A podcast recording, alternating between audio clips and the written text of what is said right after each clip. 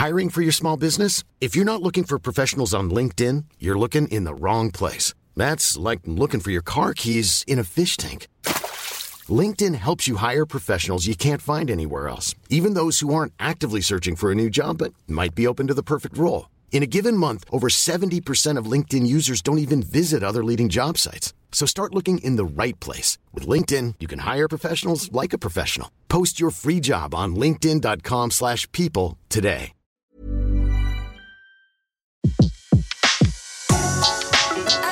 Le meilleur de séances radio est maintenant sur We Love Cinéma.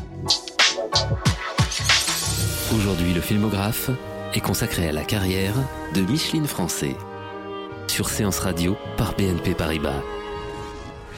Bonjour à tous, bonjour Antoine Cyr. J'ai l'impression aujourd'hui, cher Antoine Cyr, que le filmographe va faire découvrir à beaucoup une comédienne française très méconnue, dont même le nom ne dit peut-être pas grand-chose à beaucoup, n'est-ce pas? Eh bien oui, je crois. Nous allons nous offrir le, plaisir de réveiller le souvenir d'une actrice à peu près oubliée, alors qu'elle était talentueuse et belle, et qu'elle a tourné dans plusieurs chefs-d'œuvre du cinéma français. Elle a côtoyé les plus grands acteurs, de Pierre Freinet à Louis Jouvet, en passant par Fernandel, Paul Meurice et même Tino Rossi entre la fin des années 30 et, le milieu des années 50. Cette actrice, c'est Micheline Français. C'était une jolie blonde au très fin, elle avait la voix suave, elle avait de grands yeux euh, émouvants, mais elle aura eu sans doute euh, le tort d'appartenir à cette génération d'acteurs un peu sacrifiés qui ont été dans la force de leur jeunesse pendant les sombres années de l'occupation. Et c'est bien d'ailleurs un grand film tourné pendant l'occupation, peut-être même le plus grand de tous, Le Corbeau de Clouseau, que se rattache avant tout le souvenir de Micheline Français. Attendez. Ça ne sert à rien de jouer la comédie. C'est vous que je veux voir. Les journaux de mode n'étaient qu'un prétexte. Vous n'aviez pas besoin de prétexte. Vous croyez? Eh bien, vous vous trompez. C'était peut-être vrai hier, ça ne l'est plus aujourd'hui. Et par votre faute. Je comprends pas. vous êtes un ami réservé, docteur. Très réservé. Mais il vous est sans doute arrivé de dire ou de laisser dire quelque chose sur mon compte, n'est-ce pas? Moi? Il paraît que nous profitons de nos rencontres à l'hôpital pour prendre des rendez-vous secrets. On m'accuse d'être votre maîtresse. Qui J'ai reçu au courrier de midi une lettre anonyme, une lettre ignoble. On voudrait maintenant que je sois obligé de vous éviter.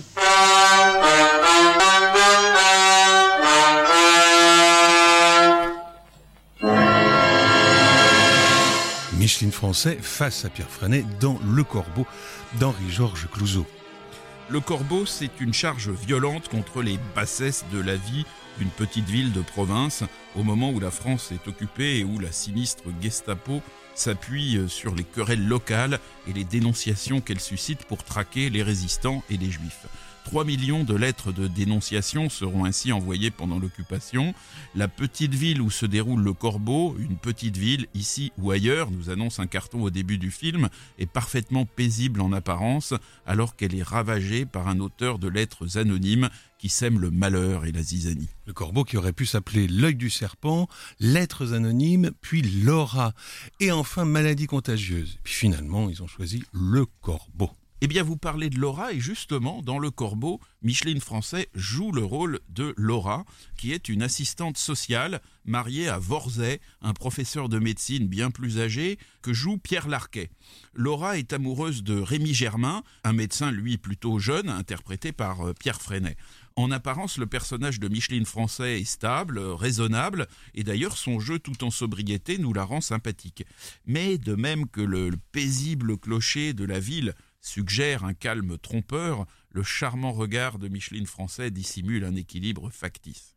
Tout son talent, d'ailleurs, à, Micheline, réside dans le fait qu'au moment où nous comprenons la vraie nature de Laura, nous nous disons un petit peu, vous savez, comme le, célèbre commissaire Bourrel dans la série Les cinq dernières minutes, bon sang, mais c'est bien sûr.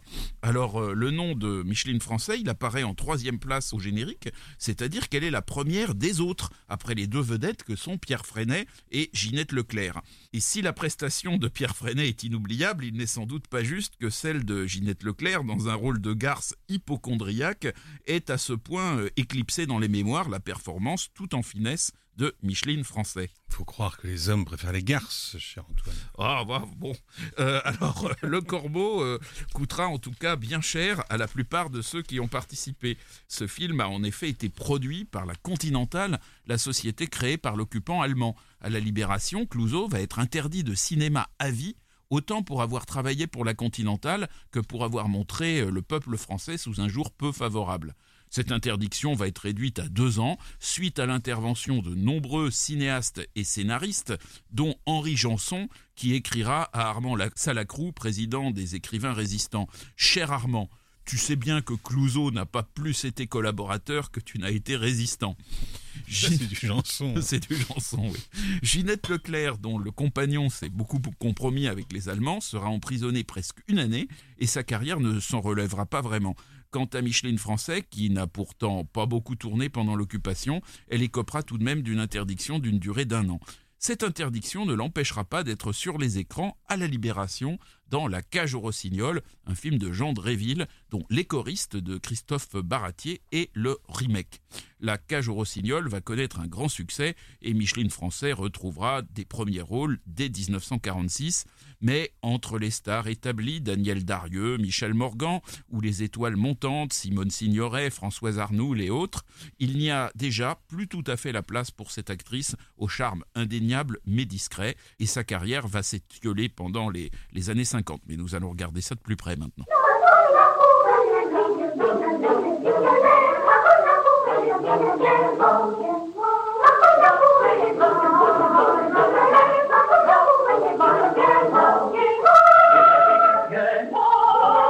Un extrait de la bande originale de La cage au rossignol de Jean Dréville avec Micheline Français, mais n'anticipons pas. Commençons par le commencement. Antoine Cyr. Alors, Micheline Français était née Micheline Gay-Bellil le 19 octobre 1919 à Paris. Elle a commencé sa carrière euh, artistique en prenant des cours d'art dramatique dans les, meilleures classes, hein, avec Pierre Dux, avec René Simon, avec euh, Fernand Ledoux. Encore adolescente, elle joue des petits rôles dans deux comédies de Léo Johannon, Vous n'avez rien à déclarer, en 1936, un film qui est quand même écrit par rien moins que Yves Allégret, Jean Anouilh et Jean Orange, avec Rému et Pierre Brasseur, puis Le chanteur de minuit en 1937, un film musical, comme l'indique son titre. Musique de Paul Misraki. En 1937, elle joue une pensionnaire dans Trois artilleurs au pensionnat de René Pujol, où elle a pour condisciple Odette Joyeux. À noter qu'on trouve au générique de ce film Pierre Larquet, qui sera six ans plus tard le mari de Micheline Français dans Le Corbeau. Et comme vous l'avez dit, il sera médecin et dans Trois artilleurs au pensionnat, il est pharmacien déjà. Eh oui. En 1938, à 19 ans, Micheline Français joue son premier rôle important dans Le joueur d'échecs, un film magnifique de Jean Dréville où elle interprète la jeune polonaise Sonia, protégée du baron de Kempelen, un créateur de tomates joué admirablement d'ailleurs par Konrad Veidt. Avec son fiancé Boleslas, elle participe à un complot contre la tsarine russe Catherine II, interprétée par l'autoritaire Françoise Roset. Micheline Français démontre déjà, dans ce film, son talent pour l'ambivalence, notamment dans une scène assez complexe à la fin du film, où elle euh, croit voir son fiancé exécuté sous ses yeux, et où, en même temps, pour sa propre survie, il faut absolument qu'elle reste impassible en présence de la grande Catherine. Et c'est la seconde rencontre de Françoise Roset, enfin avec Françoise Roset, pardon, puisqu'elle avait joué un tout petit rôle quelques mois plus tôt dans Les gens du voyage de Jacques Feder, le mari de Françoise Roset. Ah, les femmes comme vous, ça court pas les rues. Qu'est-ce que vous faites dans cette corporation? Mais vous dans la vôtre? Oh, la mienne. Mais pas de prêchi hein. je suis réfractaire au banniment, moi. Alors vous recevez n'importe qui ici? Nous avons bien su. Et pourtant, vous n'étiez pas très engageant. Vous aviez bu, mais ça se voit encore ce matin sur votre figure. Si vous pouviez vous regarder. Oh, j'y tiens pas. C'est pas beau, vous savez, de boire comme ça. Ça y est, voilà le sermon. Ben, j'aime mieux pas attendre votre café, moi.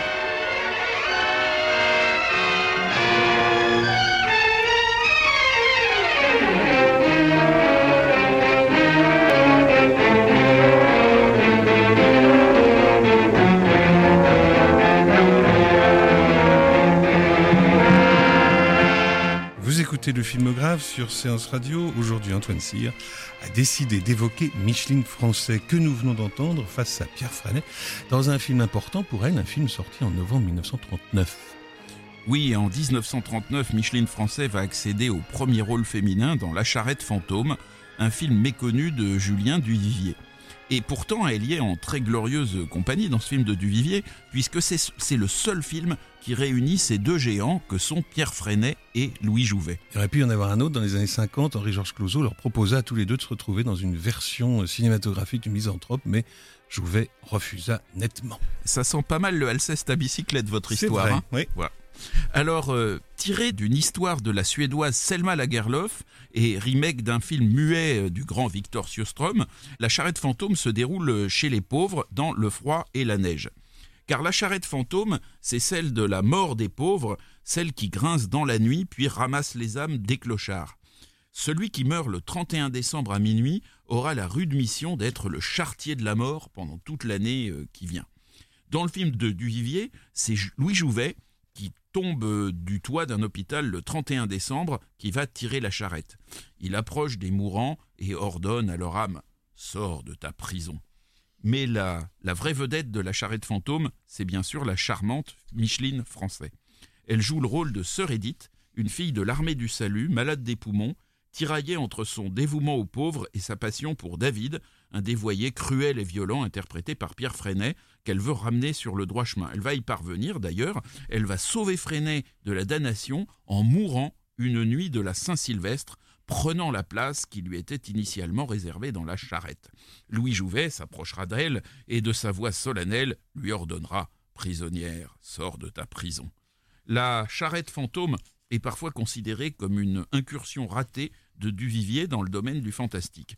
Mais enfin quand même, c'est un film profondément attachant et original. Il aurait pu véritablement lancer la carrière de Micheline Français, d'autant qu'il avait été sélectionné pour la première édition du Festival de Cannes mais nous étions en 1939, la guerre arrivait et ce festival n'eut pas lieu. Et eh oui, il faudra attendre le 20 septembre 1946 pour qu'ait lieu le premier festival de Cannes et ce ne sera pas Micheline Français mais Michel Morgan qui décrochera le Grand Prix international de la meilleure interprétation féminine comme on disait à l'époque pour son rôle dans la fameuse symphonie pastorale de Jean Delannoy. Admirable.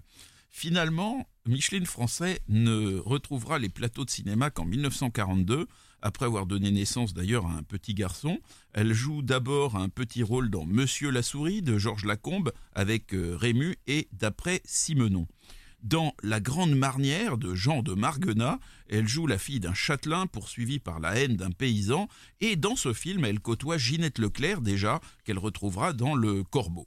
Elle revient ensuite à la comédie grâce à Paul Meignet qui tourne Fou d'amour avec Elvire Popesco. Et donc 1943 sera l'année du, Corbeau dont nous avons déjà beaucoup parlé. Ce grand film qui donnera à Micheline Français l'occasion de jouer un rôle remarquable sans en être hélas vraiment récompensé par la postérité.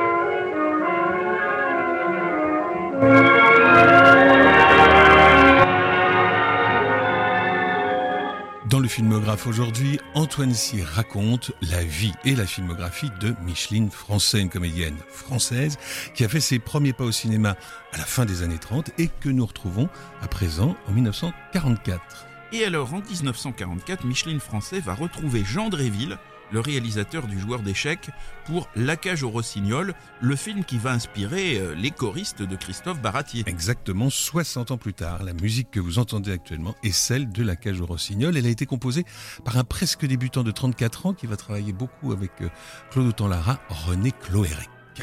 Alors le, le, tournage de La Cage au Rossignol a été commencé avant le débarquement de juin 44 et sera interrompu par la Libération avant de reprendre en septembre. Noël Noël, qui était également scénariste et dialoguiste du film, joue le rôle qui sera repris plus tard par Gérard Jugnot, celui de Clément Mathieu, un enseignant qui va réconcilier un groupe d'enfants turbulents avec l'école en leur faisant pratiquer le chant choral. Micheline interprète euh, la cousine de Logier, un élève particulièrement dissipé mais doué d'une voix d'or, ce qui lui permettra de devenir le soliste de la chorale. En, rendant visite à son cousin, elle va sympathiser avec euh, donc l'instituteur Clément Mathieu et l'affaire va se terminer par un mariage à l'église où la messe sera chantée par les élèves du collège qui dans la vraie vie étaient les enfants de la célèbre chorale des petits chanteurs à la Croix de Bois. Créée en 1907 par le grand-père de France Gall, souvenez-vous. Alors bon. et, oui. Et dans les choristes, c'est Marie Bunel qui a repris le rôle de Micheline Français, mais cette fois, euh, elle est la maman du héros. Alors La cage au rossignol, c'est quand même un film qui est nettement plus optimiste, plus enfantin, on va dire, que son remake, et ce film va connaître un immense succès, tout comme le film suivant écrit et interprété par Noël Noël, Le Père Tranquille. Micheline Français aura ainsi la satisfaction de triompher sur les écrans pendant sa période d'interdiction de tournage. Elle va reprendre d'ailleurs le chemin des, plateaux dès 1945 pour jouer la femme volage de Fernandel dans L'aventure de Cabassou de Gilles Grangier. Dans ce film, Fernandel se fait passer pour mort et se retire dans une grotte dont il sortira pour assister à l'inauguration de sa statue et finalement il va d'ailleurs se, se réconcilier avec sa moitié. C'est quand même un drôle de sujet à propos duquel Gilles Grangier, le réalisateur lui-même, a dit il y avait un vice quelque part dans cette histoire mais on ne l'a jamais trouvé. Alors, Micheline Français va jouer aussi un petit rôle dans François Villon, un film d'André Svobada, écrit par Pierre Macorlan. Avec Serge Reggiani dans le rôle titre. Et suivront deux films de Richard Potier, où son jeune fils Thierry joue également. Ce seront ses deux seules apparitions à l'écran, et il n'a pas 5 ans à l'époque. Destin, lorsque ta main frappe à la porte, destin sur le chemin, tu nous emportes. Ne déréglez pas votre TSF, vous écoutez bien le filmographe avec Antoine Cyr sur Séance Radio et pourtant c'est bien Tino Rossi que vous venez d'entendre avec l'orchestre de Raymond Legrand. Pourquoi Tino Rossi? Mais parce que le premier des deux films signés Richard Potier c'est Destin.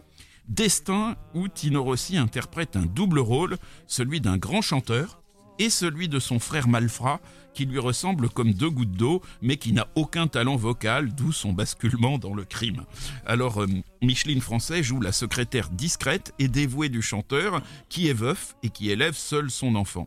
Les épreuves, en l'occurrence les vilainies du frère indigne, vont les rapprocher et on comprend à la fin du film que la belle Micheline est devenue bien plus qu'une secrétaire pour le grand Tino. Le second film de Richard Potier est Vertige, où Micheline Français joue l'épouse d'une autre célébrité de l'époque, Raymond Rouleau, qui venait de triompher dans Falbala de Jacques Becker.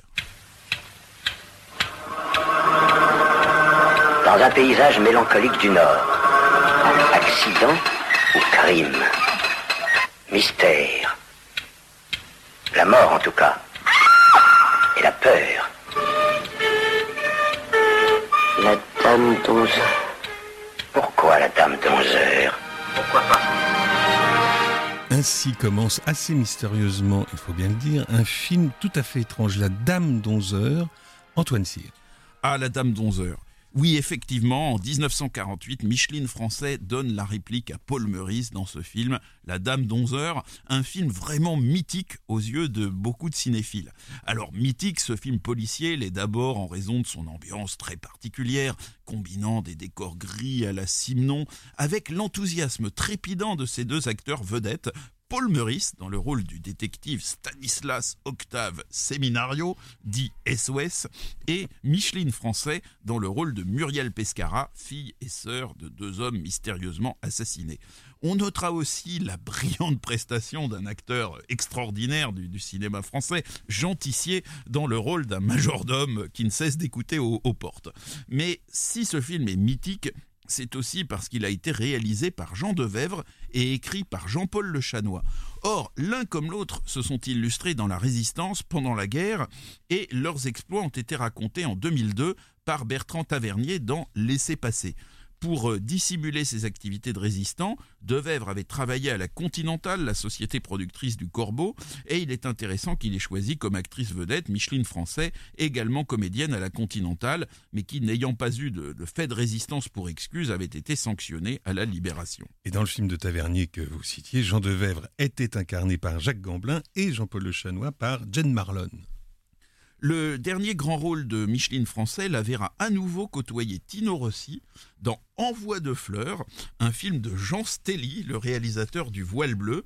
Et alors ce film, qui est plutôt injustement oublié, raconte la vie de Paul Delmet, chanteur euh, qui fit les beaux jours du Chat Noir. Et d'ailleurs ce film offre une reconstitution très vivante du Montmartre des années 1900.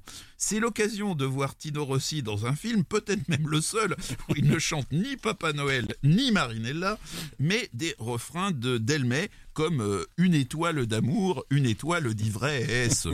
Micheline Français y interprète une admiratrice provinciale de Paul Delmet, auquel celui-ci voue en retour un grand amour. Alcoolique et tourmenté, le chanteur mourra très jeune et son admiratrice ne s'en remettra jamais. Au début du film qui est construit en flashback, on voit Micheline Français grimée en vieille dame solitaire, restée fidèle à son défunt amour de jadis. Et pour la petite histoire, le scénario et les dialogues de Envoi de fleurs est signé Charles Exbraya, prolifique euh, auteur de romans policiers humoristiques dont les aventures d'Imogen McCaffrey, qui sera personnifié à la télévision par Dominique Lavanant et au cinéma par Catherine Fro. Micheline Français tournera à nouveau avec Julien Duvivier. Juste 13 ans après La charrette fantôme dans La fête à Henriette, donc en 1952. Elle va être d'ailleurs plutôt remarquée dans ce film, mais les premiers rôles féminins euh, sont quand même tenus par Danny Robin et Hildegarde Neff. On la verra encore jouer des rôles secondaires jusqu'au début des années 60, mais elle a commencé sa reconversion d'une part au théâtre et d'autre part à la radio, où elle connaîtra un regain de popularité en animant des émissions sur Europe 1 en compagnie du célèbre Maurice Biro. Dans les années 60, sa voix suave et élégante sera mise à contribution pour installer l'action en voix off dans Les Saintes Chéries, un feuilleton de Nicole de Buron devenu culte. Et au générique, inoubliable.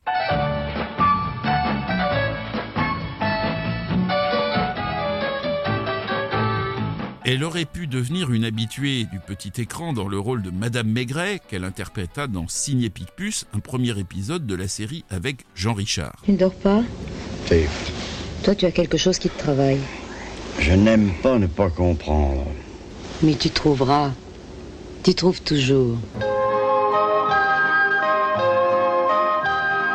Micheline Français dans le rôle de Madame Maigret dans la célèbre série télévisée menée par Jean Richard, c'était en avril 1968.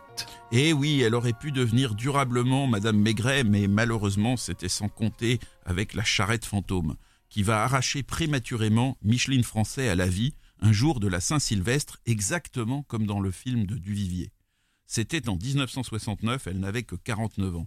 Ainsi disparaissait une comédienne pleine d'élégance et de douceur, injustement oubliée par la postérité, alors qu'elle valait bien d'innombrables starlettes du cinéma français, dont l'histoire a mieux retenu le nom. Maintenant, on va s'en souvenir. Merci Antoine. Le filmographe vous a été présenté par Antoine Cyr et Laurent Bourdon sur Séance Radio par BNP Paribas.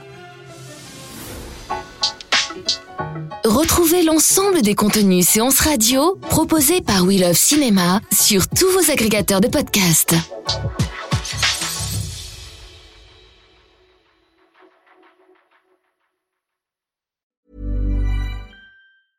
Want flexibility? Take yoga. Want flexibility with your health insurance? Check out United Healthcare Insurance Plans. Underwritten by Golden Rule Insurance Company, they offer flexible, budget friendly medical, dental, and vision coverage that may be right for you. More at uh1.com.